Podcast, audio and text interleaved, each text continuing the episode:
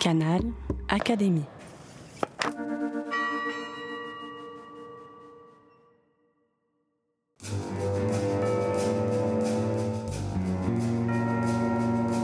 Petite histoire de science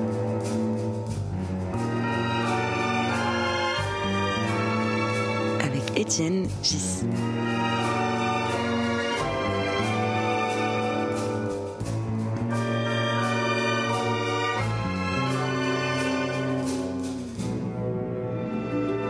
Podcast de l'Académie des sciences. Je suis face à David Bessis, que je considère comme un mathématicien. Est-ce que cette euh, description te convient?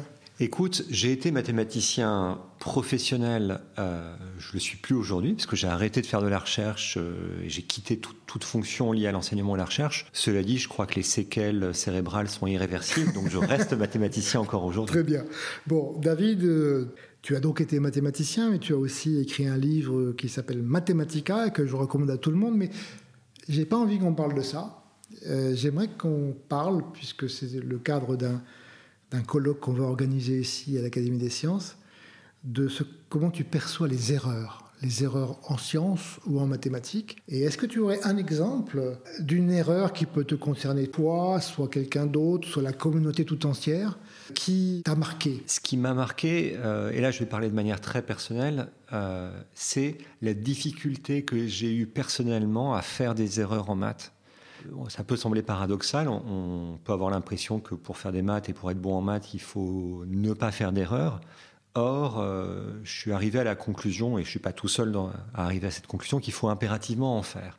Si on n'en fait pas, c'est mauvais signe, ça veut dire qu'il y a une inhibition quelque part, parce qu'en fait, en vrai, quand on fait des maths, on navigue à vue, les choses sont dures, elles sont incompréhensibles, et si on s'autorise pas à faire des erreurs, on se condamne à rester assez immobile. Il y a une très belle phrase de, de Grothendieck dans Récoltes et Semailles sur l'erreur. Il décrit le rôle de l'erreur comme étant absolument moteur dans la découverte du monde mathématique, et il dit que craindre l'erreur et craindre la vérité, c'est la même chose. C'est- C'est-à-dire que celui qui a trop peur de s'exposer à être pris en flagrant délit par lui-même de ses propres erreurs va avoir tendance à rester arc-bouté sur les idées fausses qu'il a dans sa tête, dont il n'osera pas les mener jusqu'au bout et jusqu'à la contradiction. David m'a recommandé pour illustrer l'erreur cette chanson de Dépêche Mode intitulée Wrong et qui commence par Wrong, wrong, wrong.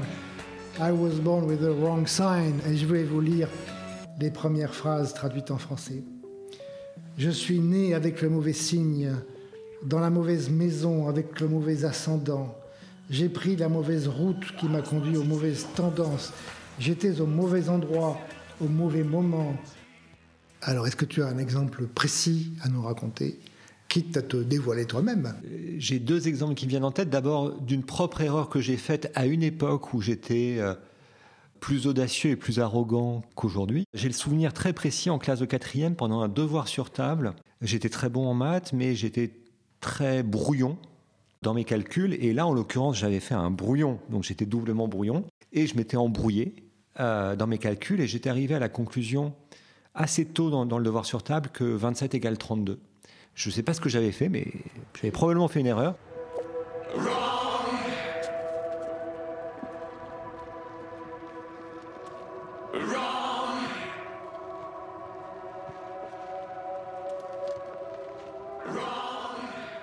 Et quand j'ai vu 27 égale 32 sur mon brouillon, là j'étais super content. Je me suis dit, bah, je m'arrête là, c'est pas la peine de continuer. J'ai trouvé une contradiction dans les maths. Je me souviens avoir encadré sur mon brouillon et avoir regardé ma prof avec un grand sourire et m'être croisé les bras pendant presque tout le devoir.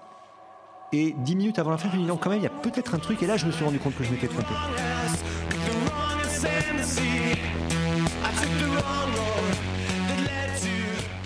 J'ai eu la plus mauvaise note de, de ma scolarité ce jour-là. Donc, tu avais, tu avais l'idée que peut-être l'ensemble des mathématiques pouvait être contradictoire. Effectivement, j'avais entendu parler de ça et euh, j'étais très fier d'avoir été, d'être celui qui avait découvert la fameuse contradiction cachée des mathématiques que tout le monde cherchait depuis des millénaires. Il faut dire pour nos auditeurs que c'est concevable. À ce jour, personne n'a encore démontré que l'arithmétique n'est pas contradictoire. Il n'est pas impossible que quelqu'un, un jour, démontre que 27 égale 32 et que son raisonnement soit correct. En tout cas, c'est pas impossible. Attends, dis-moi, comment ton prof a réagi? Bah, euh, Je ne lui ai pas dit. C'est-à-dire que je me suis rendu compte euh, avant la fin que quand même c'était un peu suspect tout ça et que ça valait le coup de regarder. Je me suis rendu compte que j'ai fait une erreur et j'ai essayé dans les 10 minutes euh, qui me restaient de rédiger le devoir à toute allure, mais j'ai eu une note très mauvaise toujours là. J'en étais assez traumatisé.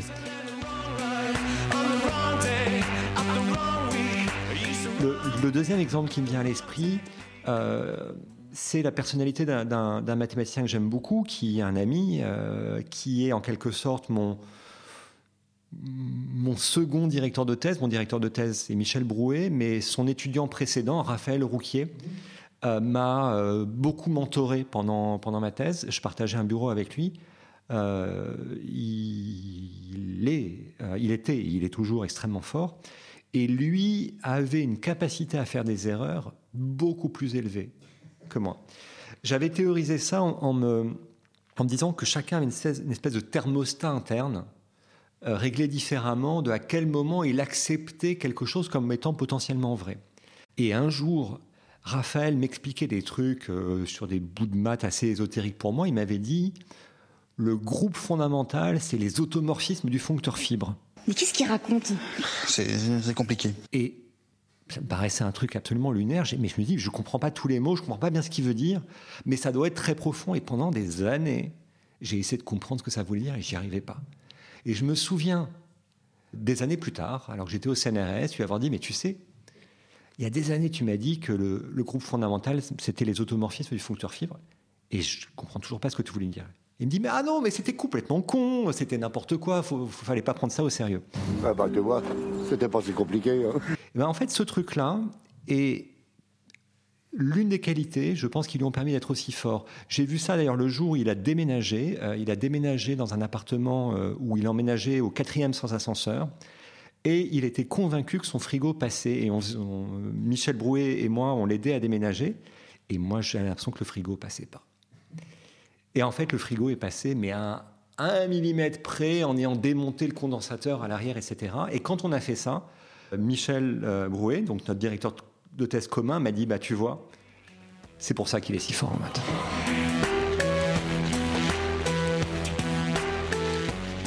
Tout est réfléchi euh, pas mal à, l'enseignement des sciences et des maths en particulier. Euh, évidemment, dans notre système aujourd'hui, on ne fait aucune place à l'erreur. Hein. L'élève qui est face à son professeur, s'il fait une erreur, en général, il est puni, comme tu l'as subi en quatrième. Comment tu verrais un enseignement de l'erreur? Alors, ce qui est intéressant, c'est que là, pour le coup, je pense qu'il y a une erreur, non pas dans les maths, mais dans la définition qu'on donne des maths. On confond deux choses différentes. On confond un appareil technique, qui est le formalisme logique, ce qui euh, permet de décrire des, choses abstraites qui existent de manière intuitive en des termes formels avec des règles de déduction mécanique où il n'y a pas de place à l'erreur. On confond cette chose-là avec l'expérience humaine des mathématiques. Et le malentendu, c'est de croire que l'enjeu des mathématiques, c'est de faire des déductions formelles, alors qu'en réalité, les déductions formelles sont un outil pour le développement de notre intuition quand on se confronte, quand on confronte notre intuition, qui est quelque chose de vivant, à ce dispositif formel, on prend régulièrement notre intuition en flagrant délit de se tromper. C'est d'ailleurs la valeur de ce dispositif formel, elle permet, par la déduction mécanique, de nous rendre compte que nous nous trompons. Et c'est ça qu'on cherche. Parce que c'est quand on se rend compte qu'on se trompe, euh, qu'on enclenche le mécanisme de correction de nos représentations mentales. Donc je crois qu'il y a quelque chose à expliquer. Il ne faut pas faire tout le cours dessus, mais il faut probablement en faire une espèce de séance d'ouverture en début d'année, d'expliquer que l'enjeu des mathématiques, c'est de nous faire progresser, de faire progresser nos représentations internes, et que ça se fait précisément quand on ose les verbaliser sans tabou, et on ose prendre le risque de faire des erreurs. Comment tu vois que le professeur peut s'y prendre pour féliciter un élève qui a fait une erreur et qui a compris son erreur bah, Si l'élève comprend son erreur, il est en réalité déjà en train de la réparer. Euh, d'ailleurs, l'une des clés de la conversation mathématique réussie, c'est que généralement on est face à quelqu'un qui dit je comprends pas, je comprends rien, je vois rien, ça n'a pas de sens pour moi. En réalité, généralement la personne comprend quelque chose mais soupçonne que ce truc est faux.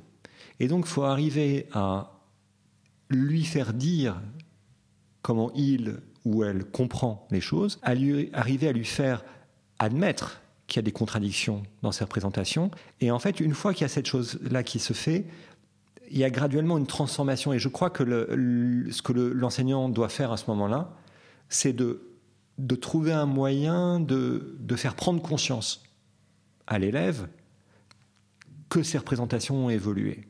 Peut-être lui rappeler euh, euh, comment il comprenait les choses quelques mois plus tôt. J'ai un fils qui aujourd'hui a 4 ans et demi et qui se souvient parce que je lui ai dit, évidemment, parce que je savais que ces choses-là étaient importantes, du moment où il ne savait pas compter au-delà de deux ou trois. Et il voit ça avec sourire, avec fierté d'avoir dépassé ça. Ben, je pense que cette expérience-là, se rendre compte qu'on est capable de faire progresser ses représentations, son langage, son imaginaire, c'est ce qu'on doit arriver à faire prendre conscience à chacun.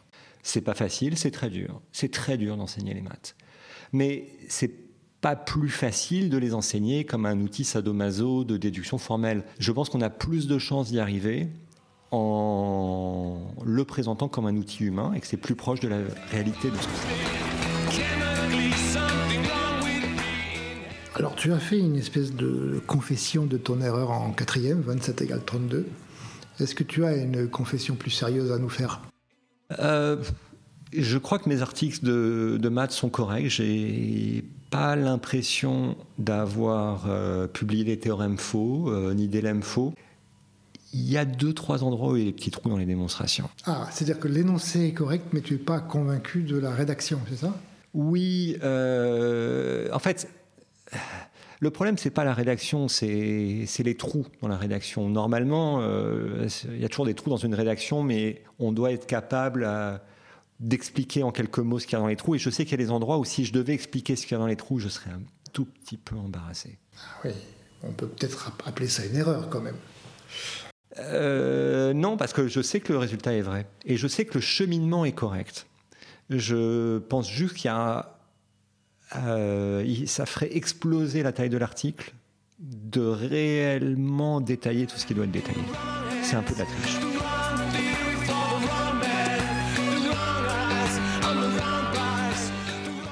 Si on fait un, regard historique dans les maths, est-ce qu'il y a une erreur dans l'histoire qui te semble emblématique?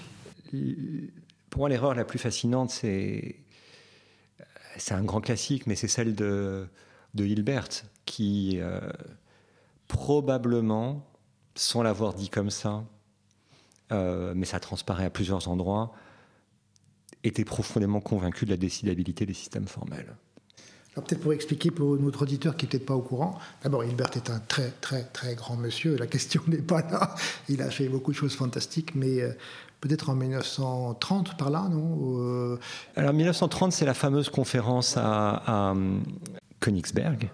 Donc il pensait à l'époque que euh, de manière automatique on pouvait décider de la vérité ou de la fausseté d'un énoncé mathématique de manière machinal en quelque sorte. Oui, d'ailleurs c'est apparu avant, puisque donc là c'était la conférence à l'occasion de, son départ en retraite. Mais euh, des années plus tôt, il avait présenté ses fameux 23 problèmes, et dans le, 23, dans le dixième problème, je crois, c'est sur la, la construction d'une méthode pour résoudre les, les équations par radicaux. Dans un podcast sur l'erreur, il lui fallait bien une erreur. David euh, parle évidemment de solutions diophantiennes plutôt que de solutions par radicaux. Il est pardonné. Or, c'est indécidable. Donc, s'il pose le problème du point de vue de la recherche d'une méthode, c'est qu'il suppose qu'il y a une méthode. Et l'indécidabilité, le fameux théorème de Matiasevich, dit que justement, il n'y en a pas. Euh, c'est assez naturel, en fait, quand on est imprégné de mathématiques, de déduction formelle, euh, de raisonnement logique, de, de croire que euh, cet outillage mécanique permet de décider positivement ou négativement de n'importe quel énoncé rédigé dans cette langue-là. Et ça, c'est pas vrai. Et l'ironie, c'est que à cette fameuse conférence de 1930, dans la pièce, il y avait Gödel qui euh, avait démontré ces théorèmes d'incomplétude, les a mentionnés de manière euh, allusive dans une conversation euh, la veille du jour où Hilbert a fait son allocution à la radio. euh, Wir müssen Wissen. wissen, wir werden wissen, c'est ça? Wir müssen wissen, wir werden wissen. Voilà, et maintenant c'est gravé sur sa tombe.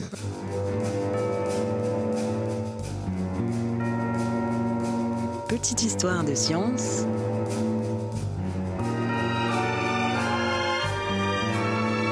avec Étienne Gis.